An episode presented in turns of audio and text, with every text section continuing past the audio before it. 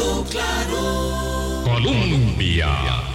Con un país en sintonía, 8 en punto de la mañana. ¿Qué tal? ¿Cómo están? Muy buenos días, bienvenidas, bienvenidos. Esta es nuestra última semana al aire de previo a la realización de una nueva edición de la Vuelta Ciclística a Costa Rica a partir del próximo sábado aquí en Colombia y con un país en sintonía.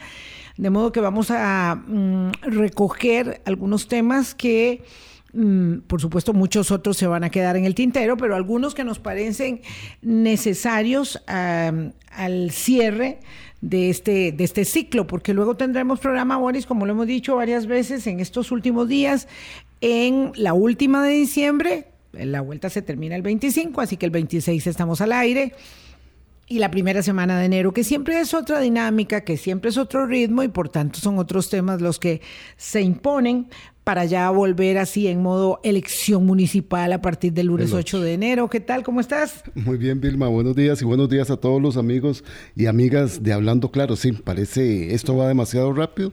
Nos tomaremos esa pausa. Hemos escogido Tengo unos, un problema con este diciembre. temas, unos temas bien bonitos. Sí. Bien sí, sí, hoy, hoy para, para empezar y para que lo sepan, vamos a hablar de copago, que es un tema que tenemos pendiente. Yo me siento mal de no haberlo podido tratar antes.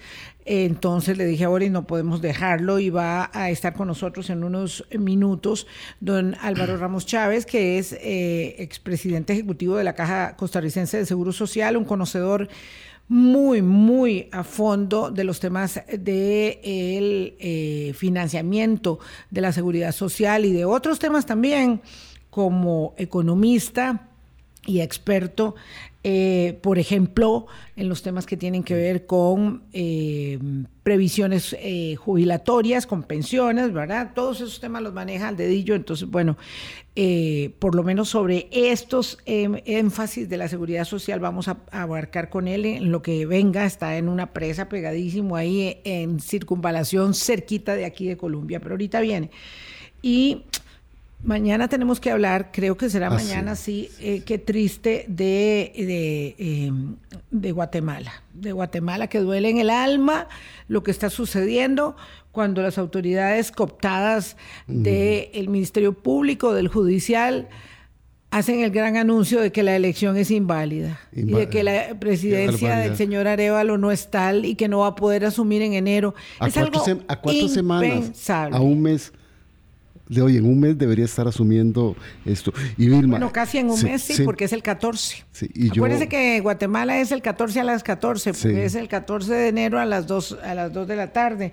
Qué, qué barbaridad, sí. Bueno, vamos a hablar y de yo eso. Debería, y yo debería decirte, Vilma, que antes de irnos de los programas presenciales, deberíamos tratar necesariamente por lo que implican, por lo que están revelando lo de los audios de presidencia en relación con eh, ese ambiente de intimidación, coacción, perturbación que tiene que ver también y que ha ido eh, definiendo un modus operandi de la administración Chávez a inicio de la gestión, que habrá pasado en todo este año y medio, porque esas revelaciones son de situaciones que se dieron al inicio Sí, de la bueno, el, administración. el viernes hablamos con Ariel eh, Robles, el diputado eh, de oposición de Frente Amplio, que ha estado, digamos, eh, como uno de los más ah, firmes, decididos, claros en la eh, control político de estos temas, pero claro, nos Pero es que las entregas cortos. del fin de semana Nos y de hoy- cortos porque las entregas efectivamente del domingo y el lunes han sido muy fuertes, tienen mucho que ver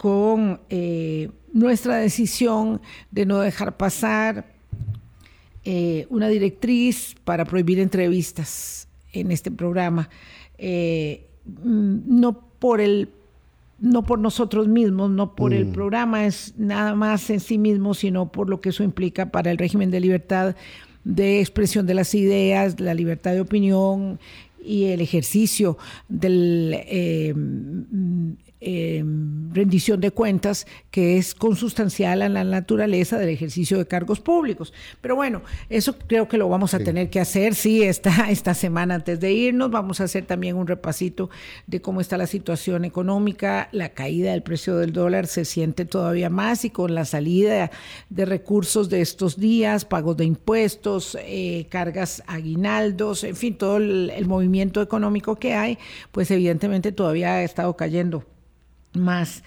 Eh, así que bueno, sí, lo, lo, vamos a hacer. Y en la semana del 26 estamos grabando todos los días nosotros, eh, después de que terminamos el programa, así que estamos grabando especiales para la semana del 26 y para la primera semana eh, del 2 al 6, al, sí, del 2 al 5 de enero.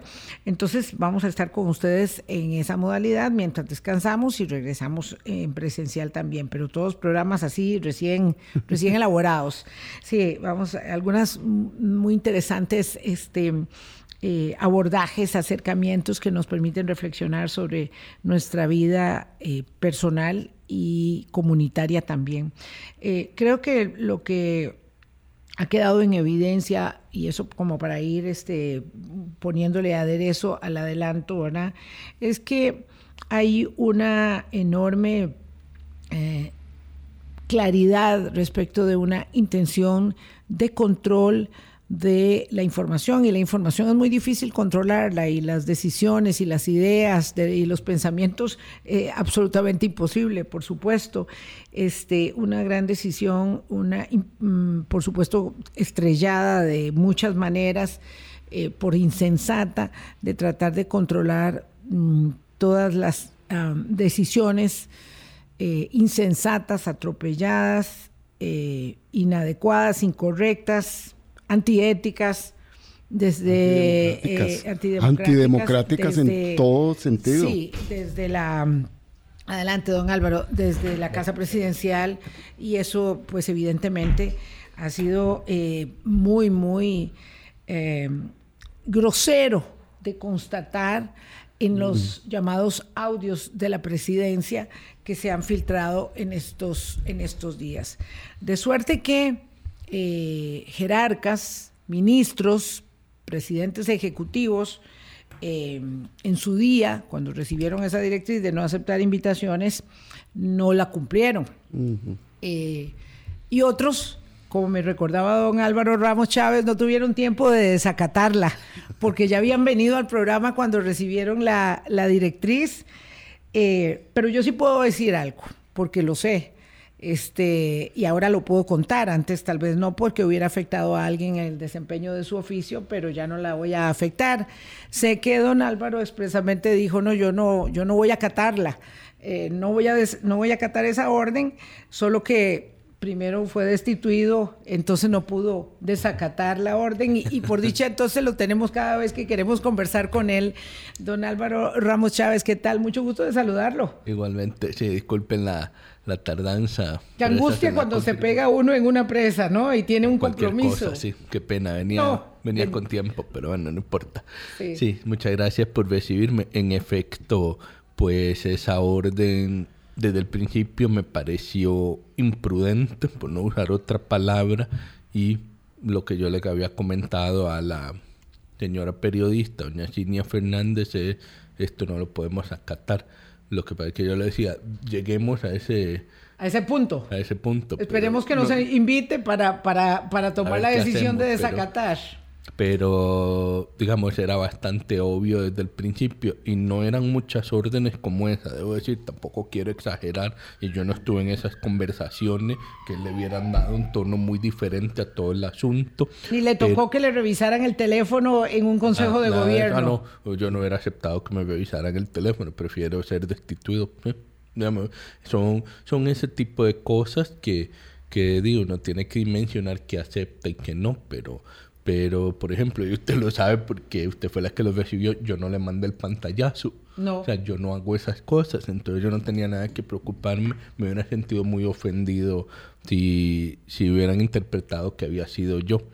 Y entonces, porque efectivamente lo que sí puedo hacer es eso otro, como decir, esta orden no me parece bien, después voy a ir a ver qué hacemos, cómo la dimensionamos, pero yo usualmente no tengo la práctica de filtrar conversaciones, entonces sí me hubiera parecido muy extraño que me dijeran la DIS le tiene que revisar su, su teléfono, empezando porque para mí la DIS es principalmente para revisar verdaderos peligros para el presidente, no es para estar revisando a los ministros como una policía política. Sí, muy peligroso además, Sí, porque sí, sí. vamos a ver, Para mí de la manera ley- incipiente eso refleja también una inclinación hacia un acto que eh, pues es de ingratísima memoria en América Latina, que es el terror de Estado, bueno, no solo en América Latina, pero particularmente para nosotros, que es el terrorismo de Estado. Claro, a ver, la DICI tiene que existir porque existen riesgos reales, como por ejemplo que un narcotraficante se infiltre y logre reunirse con el presidente o con altos jerarcas. Ahí es donde sí tiene un cierto sentido que exista una agencia de inteligencia capaz de recabar información y alertar a los jerarcas y no se reúna con esta persona porque puede representar grupos de crimen organizado. Ese tipo de rol sí me parece... Claro, son riesgos a la seguridad nacional, don Álvaro. Exacto. No es, no es una nacional. policía política para atentar contra el marco de la legalidad del país y de, y de las personas. Sí, pero cuando el ministro de Comunicación, que en ese momento a la sazón es jefe de gabinete, dice, bueno, es que el presidente, poco más, poco menos, les dijo que todos los ministros son, bueno, es que no puedo lo, no lo puedo decir, es decir, no lo puedo decir al aire, ¿verdad? Eh, una, una, una raza de HP, de ahí entonces, este, eh, ¿cómo se puede trabajar en un equipo que es político y que tiene que ser de, ten- de- de extrema confianza, ¿verdad? Eh, para amalgamar eh, una, una tarea tan vasta, tan compleja como la tarea del ejercicio de gobierno, ¿verdad? Y- y por ahí andamos transitando con la conformación eh, de equipos, eso veía con mi ley, ¿verdad? Son partidos que llegan sin, sin, sin un programa, sin un equipo de personas, entonces tienen que armarse a la carrera y es. pues entonces es aquello, un conglomerado de gente que a veces ni siquiera se conoce y por supuesto que tampoco había confianza. Bueno, ese es un punto interesante, ¿no? Porque dado que yo lo viví del otro lado, sí me gustaría hacer como una acotación de eso, porque, a ver, yo no conocía a don Rodrigo Chávez, lo conocí hasta que ya era presidente electo, pero yo sí soy muy del pensamiento de confíe y verifique. Y en este caso, lo que dispara mi confianza es que yo había trabajado bastante bien con doña Natalia Díaz, aún ministra de la presidencia, y con doña Pilar Cisneros, y ambas me, de alguna manera me dieron su aval de don Rodrigo. No me insistieron mucho que si valía ¿Por qué había pena trabajado con doña Pilar usted? Porque doña Pilar había estado hablando de los temas de pensiones de lujo.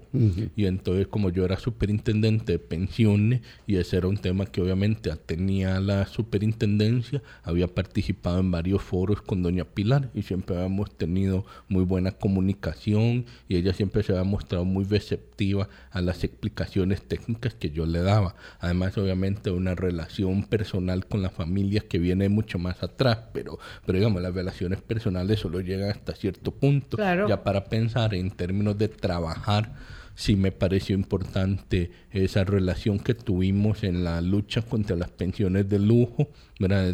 Yo desde una perspectiva más técnica, obviamente, pero ese tipo de cosas afectan, ¿no? Digo, uno empieza en un ambiente de confianza, confío en doña Pilar, confío en doña Natalia, ella me dicen confío en don Rodrigo y yo hago eso.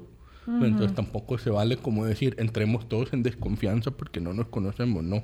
Así No, no, me parece que la desconfianza era más del presidente hacia, hacia su equipo supuesto. que de, que de los subalternos hacia el jefe. Pareciera. Por supuesto, pero E- ese- Esa confianza que usted tenía, ya que entramos en materia, ¿verdad? Imagínese lo que es ponérsela a un periodista eh, y peor aún a dos. Esa confianza en doña Natalia, en doña Pilar, usted hoy cómo la, cómo, cómo la digiere, cómo la entiende. ¿La tiene? me parece que en este momento ciertamente no confiaría en una recomendación de ella para efectos Para de el un efecto de un trabajo. puesto. A ver, yo sí quiero dimensionar que las dos no hicieron nada directamente conmigo. Eh, Yo tengo muy claro que fue don Rodrigo el que, el que movió todo para mi salida y el que tomó la decisión y que no escuchó a nadie en nada. Eh, me parece que ellas tendrán que vivir con sus conciencias de seguir defendiendo lo indefendible. Ah, sí, Pero eso ya no es problema mío, es uno de ellas. Sí. Yo no tengo un problema con ella.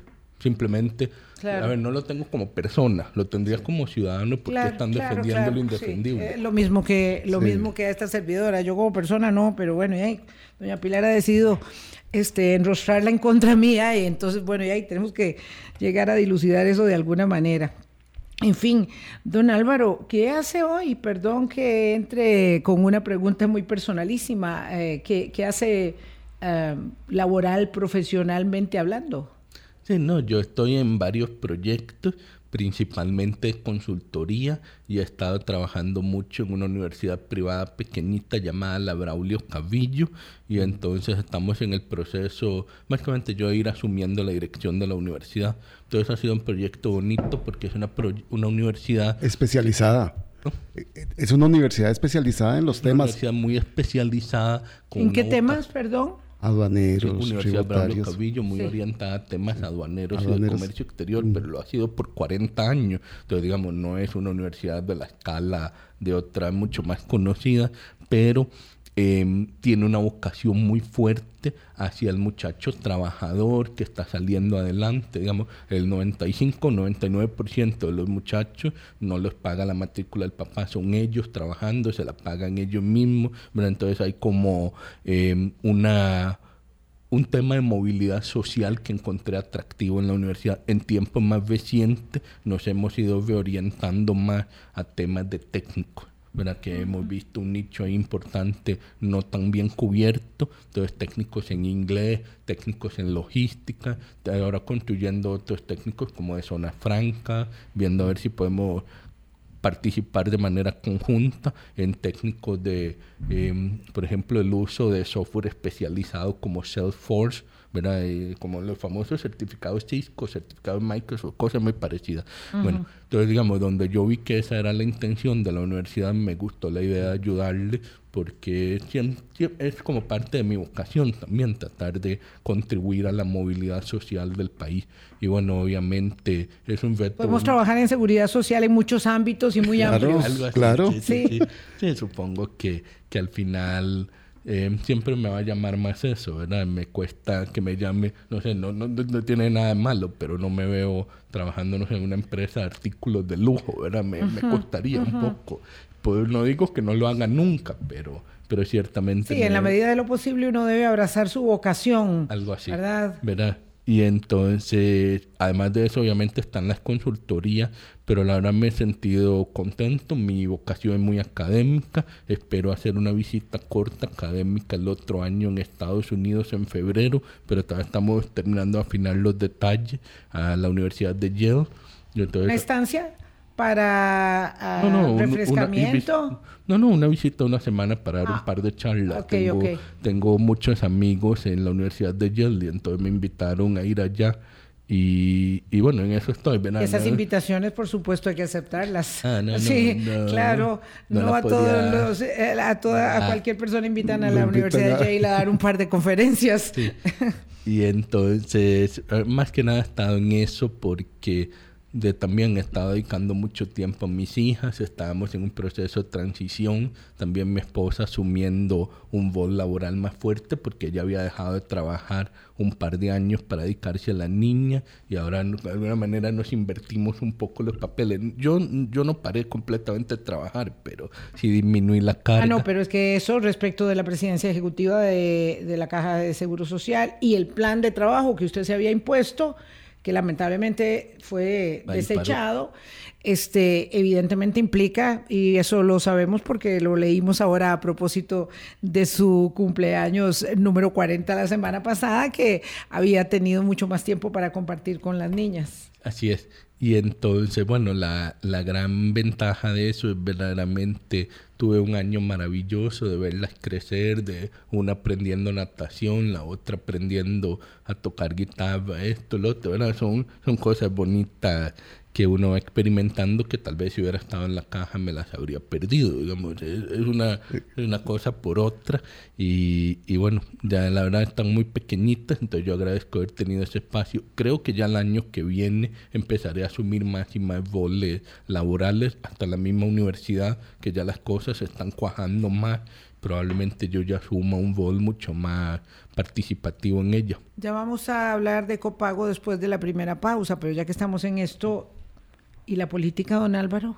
¿Y la política partidaria, la política activa y la posibilidad de ir un poco más allá? Porque, mm. porque el nombre está puesto ahí en la mesa. De una manera u otra, por algún lado, se, se menciona en los círculos de conversación, eso siempre sale. Sí, no, esa, esa opción yo nunca la he descartado. Yo he sido franco en que solo lo haría si creyera que va a hacer algo que contribuye, pero también he sido franco que, que mis hijas y mi familia me necesitan y mis hijas en particular están muy pequeñas, el precio es muy alto a pagar yo soy muy transparente en eso y sobre todo el precio es muy alto a pagar porque, y como los audios lo están revelando, temo que la siguiente campaña, más allá de lo que la gente dice, que la política siempre es muy sucia y esto, lo otro, cosa que yo no comparto, me parece que la política simplemente refleja los conflictos intrínsecos de la sociedad.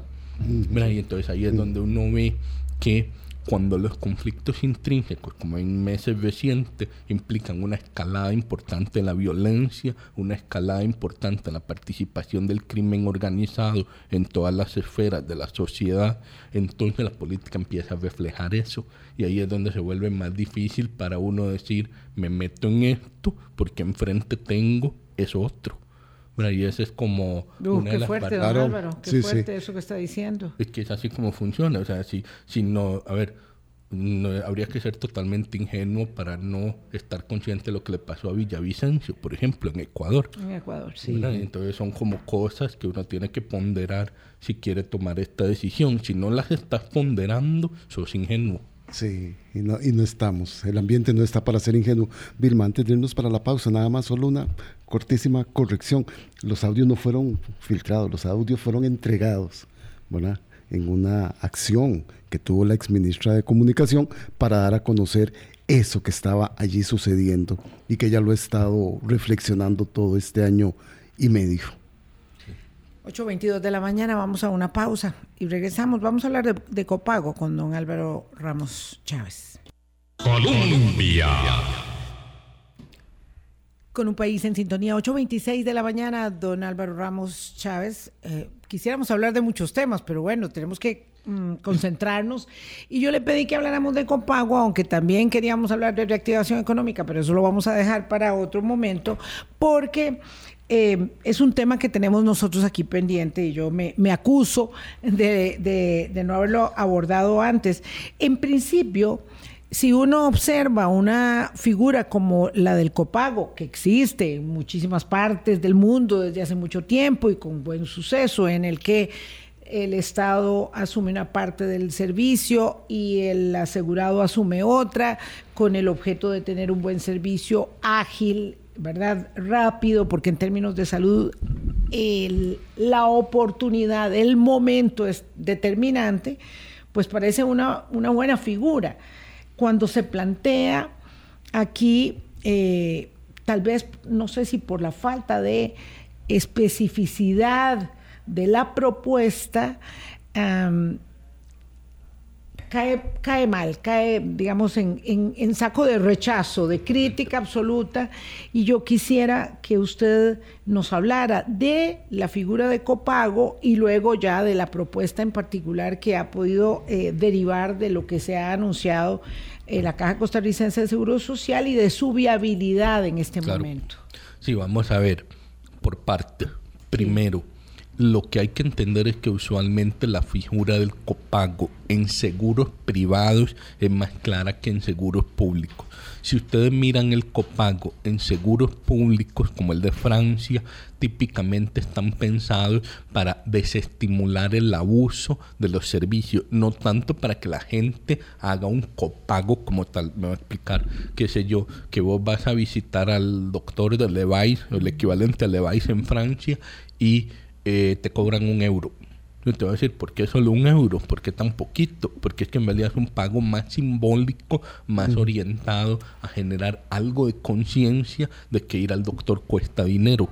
y no tanto como hacerte desembolsar un verdadero, una verdadera fracción del costo. Entonces hay que entender que tiene más que ver con una estructuración de incentivos. Voy a exagerar un poco para evitar que adultos mayores vayan todos los días a visitar al doctor porque se sienten solos y entonces saturan todas las consultas. Créame que eso pasa más de lo que uno se imaginaría. Entonces con solo cobrar un euro, ya el adulto mayor se lo piensa más para abusar del servicio. Tal vez uno podría decir, no, pobrecito, hay que darle algún tipo de abordaje, sin duda, pero digamos, desde el punto de vista del doctor del Levite y de la gestión de los EVAI, vos no puedes permitir que esté llegando gente que en realidad no lo necesita. Entonces, a veces el copago está pensado para eso. Entonces, digamos, como para poner ahí ese, esa inquietud, algo muy parecido con los medicamentos, que cada vez que vayas a pedir medicamentos pagas un euro entonces, ¿por qué? Para que no pidas y pidas y pidas refill de los medicamentos mm. todo el tiempo, ¿verdad? Y, sino que realmente sea cuando lo necesita.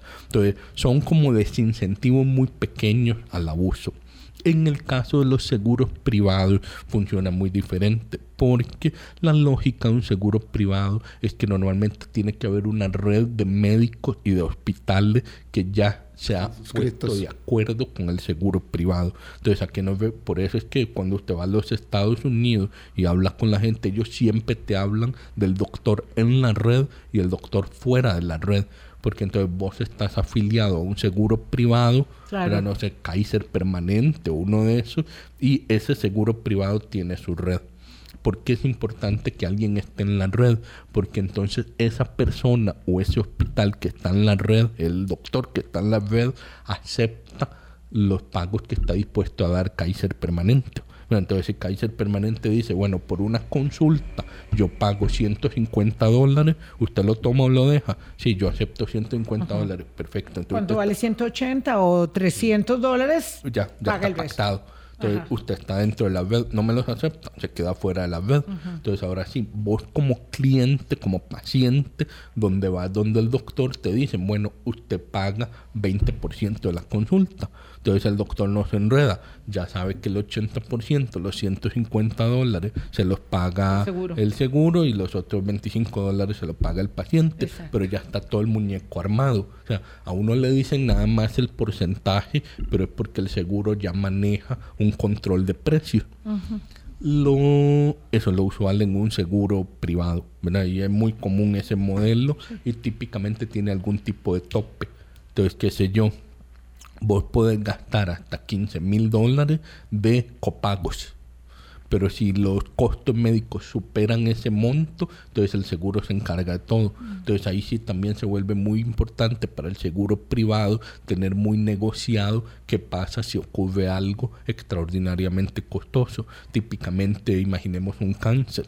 Y ahí es donde muchas veces los seguros privados omiten cubrir ese tipo de riesgos catastróficos.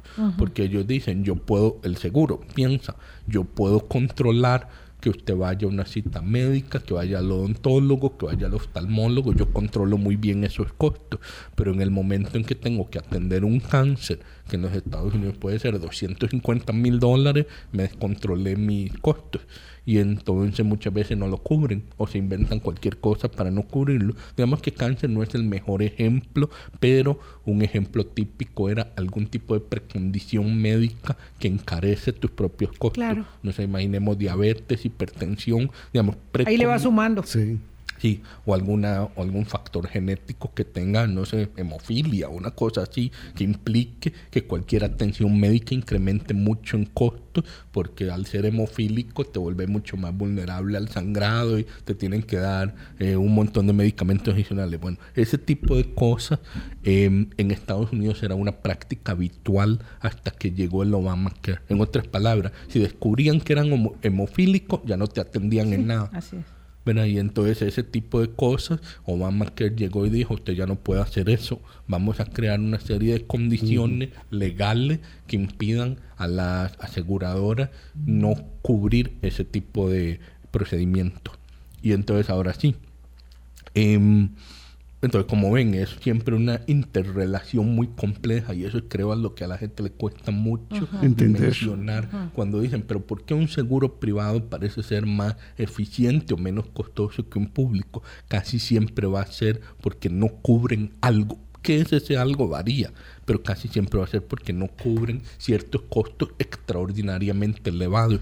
Y lo mismo pasaría en la caja. Si la caja dijera, mire, yo cubro hasta aquí, entonces se barataría mucho la caja pero no, no, no, hemos estado dispuestos a hacer eso. La caja cubre absolutamente todo, hasta el cáncer más caro y más bien a través de la judicialización hemos ido terminando cubriendo incluso procedimientos mucho más para atender enfermedades genéticas y cosas de esas. Que bueno, ese es un debate que deberíamos tener como sociedad, como balancearlo, pero ha sido la decisión que hemos tomado que en general sí cubrimos todo. Bueno, entonces ahora sí, cuando uno llega al tema del copago, como se propuso en Costa Rica, lo que me generó inquietud de la propuesta y de hecho los documentos técnicos lo reflejan, digamos, de alguna manera abordan esas inquietudes los técnicos, ¿verdad? Lo, que firmaron desde la UTLE y desde la gerencia médica, em, es que fundamentalmente el veto está en que como no tenemos modernizado el modelo de costo unitario de la em, ¿cómo se llama? de la caja. Y ahí yo sí quiero ser muy preciso. No es que no tenemos ni idea de cuáles son los costos unitarios, sí lo sabemos, pero hay que hacer un estudio, casi que caso por caso, y eso toma tiempo. Lo que no tenemos es la agilidad de procesar todos los costos unitarios al mismo tiempo. ¿Y por qué es eso? porque actualmente la caja sí tiene los sistemas informáticos. Tiene un sistema informático de inventario, un sistema informático de compras públicas, un sistema informático de mantenimiento, un sistema informático de planilla. Todo ya está informatizado, pero no está integrado. Y eso es lo que yo siempre hablo cuando digo es que hay que moverse al sistema ERP, Enterprise Planning, que básicamente integra todo esto. Te integra desde la planilla hasta el mantenimiento y los pasando por los inventarios y las compras. Cuando vos podés integrarlo todo, te resulta mucho más fácil identificar el costo unitario. Y voy a dar mi ejemplo favorito. Es un internamiento. Entonces, ¿cuánto cuesta internarse?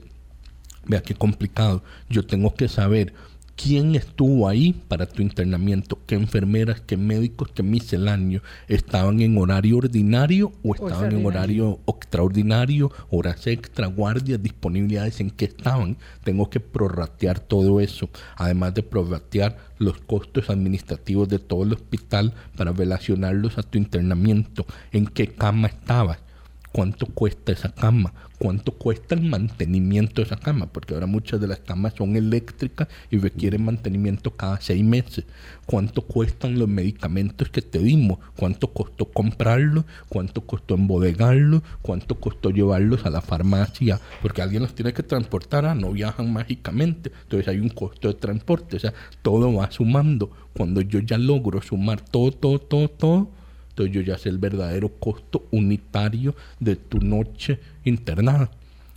hasta ahora lo que yo tengo es una noción cuesta entre 550 y 800 mil colones, pero llegar a... Es un margen muy, amplio. Ajá, y entonces ahora sí, donde tenés un margen muy amplio, ya llegamos al punto, donde tenés un margen muy amplio, cuando hablábamos de tercerizar procedimiento, el gran problema que tenemos es el siguiente. Yo se lo dije transparentemente a los em, representantes de los hospitales privados. Vean, es que el tema que yo tengo es, si yo levanto un informe sobre los costos de una artroscopía de rodilla en el San Juan de Dios, de repente me dicen que son 500 mil pesos.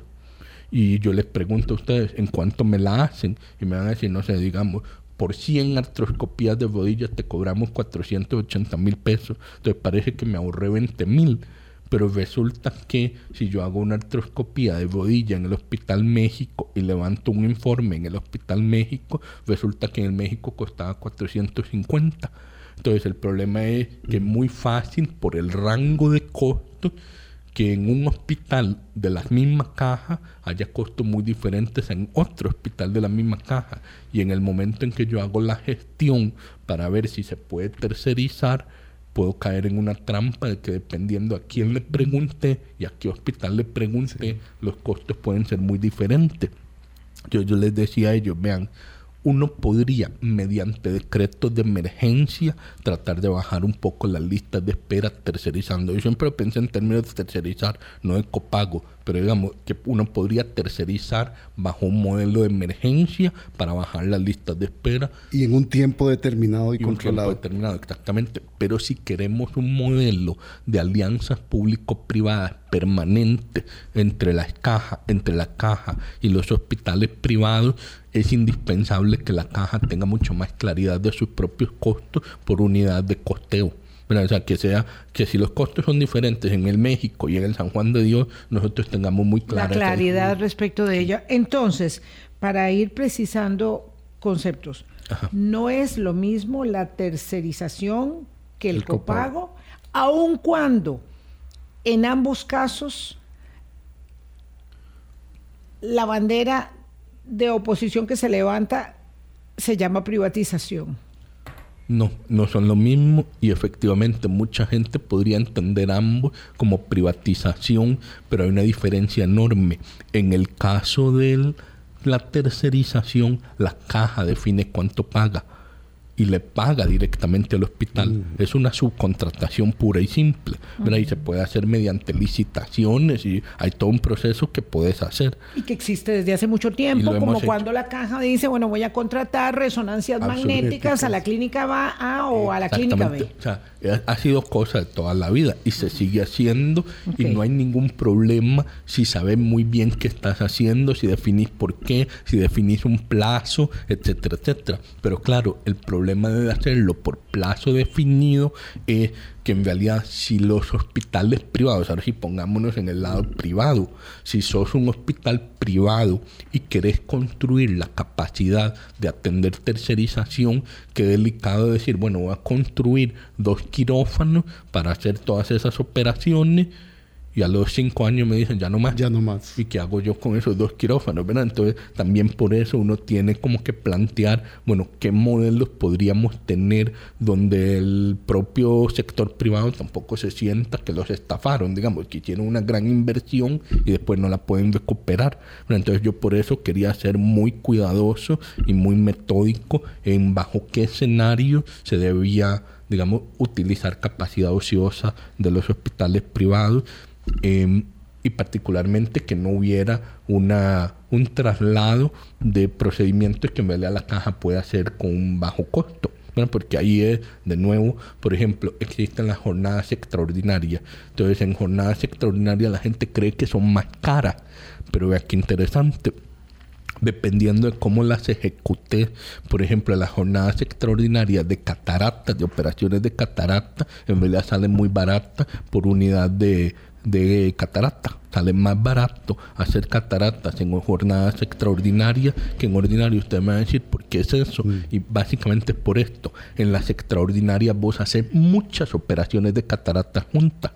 En jornada ordinaria lo habitual es ahora hago un desprendimiento de retina, ahora hago una reconstrucción, ahora hago una catarata, ahora hago otro desprendimiento de retina. Entonces el doctor está constantemente cambiando de procedimiento. Entonces me podrían decir, bueno, pero ¿por qué no acomoda todas las cataratas juntas en jornada ordinaria? Esa era un poco como la discusión que había que tener, que si ustedes ven mi plan de trabajo, uno de los puntos principales era el gestor hospitalario, que es exactamente la persona que se tiene que encargar de eso. Lo han aplicado con mucho éxito en algunos hospitales. Entonces la idea era generalizarlo a toda la caja, que básicamente la persona que dice, hey, este desorden no puede ser, no podemos tener desprendimiento de retina, catarata, desprendimiento de retina, catarata, no. Se acomodan todos los desprendimientos juntos y todas las cataratas juntas para que la persona que está operando no cambie de método, ni de aparato, ni de nada, sino que hace un montón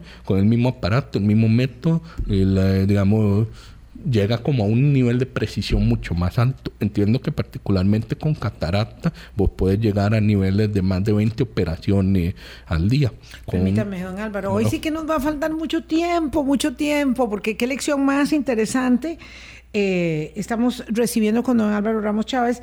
Hacemos una pausa. El copago entonces sí es una figura, digamos, eh, novedosa.